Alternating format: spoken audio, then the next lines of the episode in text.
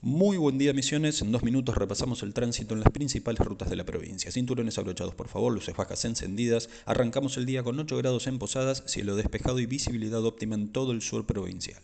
Aumenta el caudal en los accesos a la ciudad conforme avanza la mañana de este jueves. En el oeste aún es normal el paso de vehículos, pero aumenta minuto a minuto. Para destacar en esta zona, precaución al atravesar la obra de travesía urbana y leves demoras entre las avenidas Jaureche y San Martín. El acceso sur ya está a pleno y es incesante el transitar de vehículos en ambos sentidos de circulación. Mucho cuidado en las intersecciones como la rotonda del Saimán porque suelen producirse choques en este punto.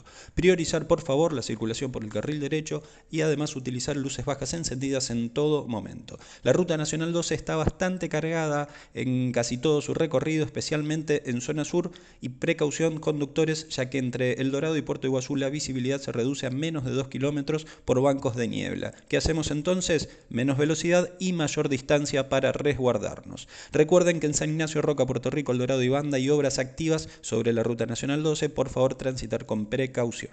Tránsito moderado en el norte, tanto sobre la ruta nacional 101 como en la zona norte de la 14 y buena visibilidad en todo su recorrido. Entre San Vicente y Oberá aumenta bastante la circulación, por lo que les recomiendo ser precavidos al circular. Tránsito moderado sobre la ruta provincial 103 y la ruta nacional 105, al menos hasta Santa Inés, punto donde aumenta el caudal notablemente. Consejo vial del día es recordarles que al menos una vez a la semana deben revisar el estado de sus neumáticos. ¿Ya pensaste cuándo fue la última vez que lo hiciste?